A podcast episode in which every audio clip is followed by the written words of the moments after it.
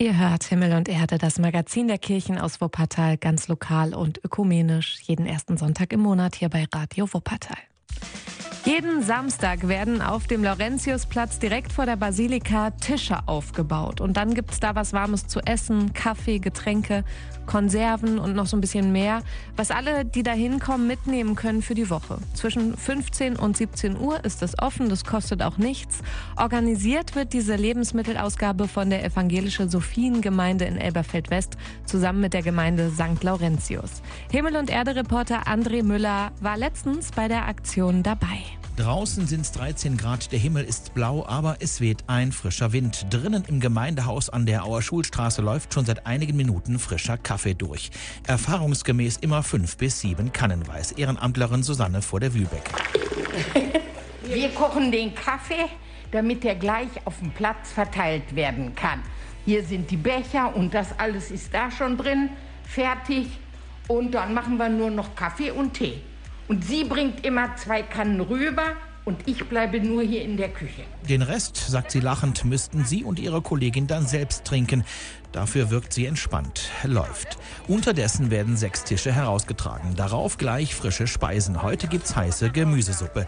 Die wird in den nächsten zwei Stunden verzehrt sein. Und auch sonst werden sich die zahlreichen Kisten zum Beispiel mit Hygieneartikeln geleert haben. Es gab ein Treffen mit der Stadt Wuppertal. Man hat überlegt, was können wir noch tun, gerade in Corona-Zeiten. Es ist nicht zuverlässig jeden Tag eine Essensausgabe für Obdachlose. Und die Sophienkirche hatte ein Sophie-Mobil, die hatte Köche und und hat gesagt, so, wir starten ich glaube, es war in der Fastenzeit haben wir gestartet. Es war der erste bitterkalte Tag auf dem Laurentiusplatz. Und da haben wir gesagt, wir machen mit. Erzählt die Engagementförderin von St. Laurentius, Andrea Oldenburg. Über 40 Menschen stehen mit Maske und Abstand regelmäßig in der Schlange. Auf der einen Seite die meisten wohnungslos und bis zu acht Helfende auf der anderen Seite.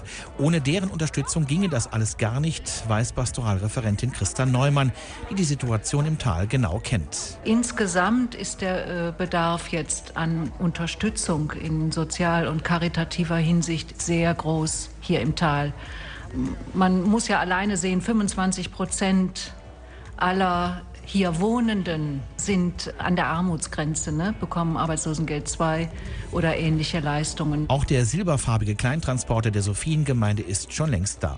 Es sieht aus wie im Zeltlager. Jeder packt mit an. Es wird viel gelacht. Man kennt sich. Janine Wegmann aus dem Presbyterium der evangelischen Kirchengemeinde Elberfeld-West freut sich über den Erfolg der Aktion. Also das ist mir ganz wichtig, dass wir hier im Quartier zusammen für die Menschen da sind. Und die anderen Menschen, also die Menschen, die uns was spenden und was bringen, die freuen sich auch auch mal was Gutes tun zu können in dieser Zeit. All das ist möglich, weil es Menschen wie Uwe Wichmann gibt. Helfen, so sagt er, sei für ihn christliches Selbstverständnis. Ich bin Christ und äh, als Mensch, der andere Menschen auch mit Liebe begegnen kann, möchte ich das auch äh, entsprechend umsetzen. Und gerade in der Zeit ist das sehr notwendig, finde ich. Die Lebensmittelausgabe auf dem Laurentiusplatz. Jeden Samstag zwischen 15 und 17 Uhr. Alle, die etwas brauchen, sind da willkommen und das Ganze geht noch bis Ende Mai. Dann gibt es erstmal eine Sommerpause und im Herbst, also ab September, geht es dann wieder weiter. Radio Wuppertal ist hier mit Himmel und Erde. Guten Morgen. Nächste Woche Samstag ist Tag des fairen Handels. Am 8. Mai ist das. Faire Produkte gibt es ja mittlerweile in vielen Discountern oder auch im Supermarkt, aber vor allem immer noch in Weltläden. Und die gucken wir uns heute genauer an hier bei Himmel und Erde, dem Magazin der Kirchen ganz lokal aus Wuppertal.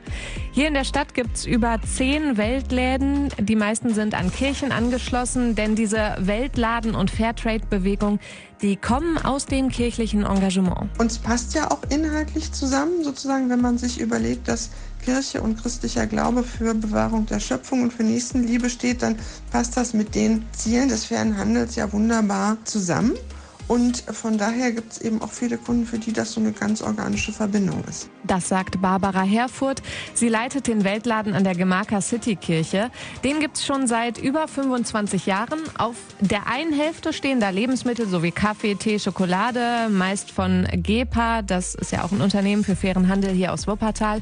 Und auf der anderen Hälfte im Laden, da findet man Kunsthandwerk aus ganz vielen Ländern der Erde. Bei uns im Laden sind die Renner auf jeden Fall Kerzen, Korbwaren der verschiedensten Formen und Größen, Schmuck, und dann so kleine Taschen. Und das ähm, ist bei uns im Laden sehr beliebt und begehrt, in der Regel als Geschenk. Mhm. Aber was heißt überhaupt fairer Handel genau? Die Produkte werden ohne Kinderarbeit hergestellt und ohne die Erzeuger oder die Umwelt auszubeuten. Und deswegen sind die meistens auch ein bisschen teurer als so konventionelle Produkte, sagt Barbara Herfurth. Aber damit investiere ich eben direkt und im Kleinen darin, dass ich eben Umweltschutz unterstütze, Menschenrechte unterstütze und eben quasi ja auf diese Art und Weise mit meinem Einkauf noch etwas mehr tue, als nur ein Produkt zu kaufen, das ich dann konsumiere. Mhm. Viele Kunden kommen schon seit Jahren in die Weltläden, aber es kommen auch immer mehr neue Kunden dazu. Und der Tipp von Barbara Herfurth ist, fangt doch einfach mit einem Produkt an, das man sich sagt, so das kaufe ich ab sofort fair. Also zum Beispiel Schokolade oder Kaffee. Dann ist das sozusagen auch für jemand mit einem kleineren Geldbeutel machbar, denke ich. Es muss ja nicht der gesamte Einkauf sein. Ich kann abstufen und gucken, was für einen selber geht, aber so ein kleines bisschen gucken, an welcher Stelle man da doch mitmachen kann, sozusagen. Die Welt im Ganzen verbessere ich alleine sowieso nicht. Ja, im Moment haben die Weltläden in Wuppertal ja noch nicht wieder auf. Aber zum Tag des fairen Handels am kommenden Samstag gibt es online und auf Social Media Infos rund um den fairen Handel. Und der Tag selbst steht dann auch unter einem Motto und das Motto heißt, die Welt braucht einen Tapetenwechsel. Radio Wuppertal hier mit Himmel und Erde, dem Magazin der Kirchen. Reporter Bernd Hamer hat sich jetzt beschäftigt mit 2000 Jahren Geschichte, der der katholischen Kirche. Und er sagt, wenn man auf eine fast 2000-jährige Geschichte zurückblicken kann, dann gibt es viel zu erzählen. So manches kommt einem heutzutage fragwürdig vor. Dabei darf man die Zeit nie vergessen, zu der sowas geschehen ist. Trotzdem kann es äußerst amüsant sein, in der Geschichte zu lesen, eben in der der katholischen Kirche. Dr. Arne Carsten, Historiker an der Uni Wuppertal, hat schon einige Bücher geschrieben über das, was alles rund um den Vatikan geschehen ist. Bernd Hamer stellt ihn und einige seiner Werke vor. Dr. Arne Carsten, Dozent für Geschichte der frühen Neuzeit und damit der Zeit des 16. bis 18. Jahrhunderts, schreibt viel und gerne über Kirchengeschichte. Es ist vor allem die Stadt Rom, die mich schon als Jugendlichen fasziniert hat. Und ja, wer Rom besucht, kommt gar nicht drum rum, die Kirche in der Vielfalt ihrer Erscheinungsformen einfach ständig vor Augen zu haben. Und das war eben für mich immer faszinierend. Die prägende historische Wirkung auch der Institution Kirche bis hinein, ja, in Feinheiten, Details der Stadtgeschichte. Gestaltung. Daraus entstanden sind Bücher wie Kardinäle, Künstler, Kurtisanen. Ein Buch, das so eine Kurzgeschichtensammlung enthält. Da geht es von der großen Politik und der großen Kunst äh, bis zum Alltagsleben auf den Straßen, in den Kaschemmen und Kneipen der kleinen Leute. Eben die wahren Geschichten aus dem päpstlichen Rom. Etwa die Geschichte von zwei Schlachtern, die in Rom berühmt sind für die Qualität ihrer Würste, bis man ihnen auf die Schliche kommt und herauskommt, dass sie in diese Würste, man soll es kaum verraten, aber tatsächlich Menschenfleisch mischen. Ein weiteres Buch von Arne Carsten heißt Jagd nach dem roten Hut. Ein Buch, das ursprünglich hätte heißen sollen, wie werde ich Kardinal? Eine Einführung in frühneuzeitliches Karrieremanagement. Was dem Verlag dann aber doch etwas zu flippig war.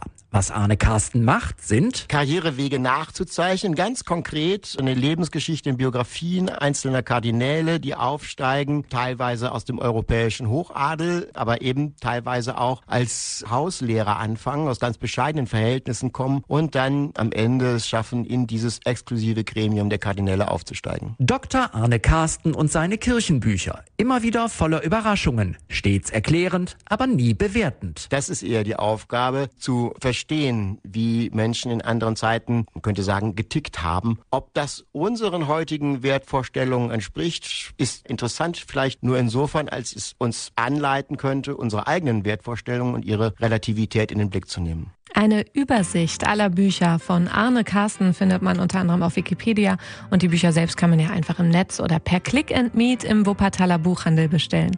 Habt ihr hier gehört? Bei Himmel und Erde aus Wuppertal ganz lokal und ökumenisch. Einen schönen Sonntag wünschen wir weiterhin. Schönen guten Morgen am Sonntag, 8.49 Uhr ist es. Radio Wuppertal hier mit Himmel und Erde, dem Magazin der Kirchen, lokal und ökumenisch.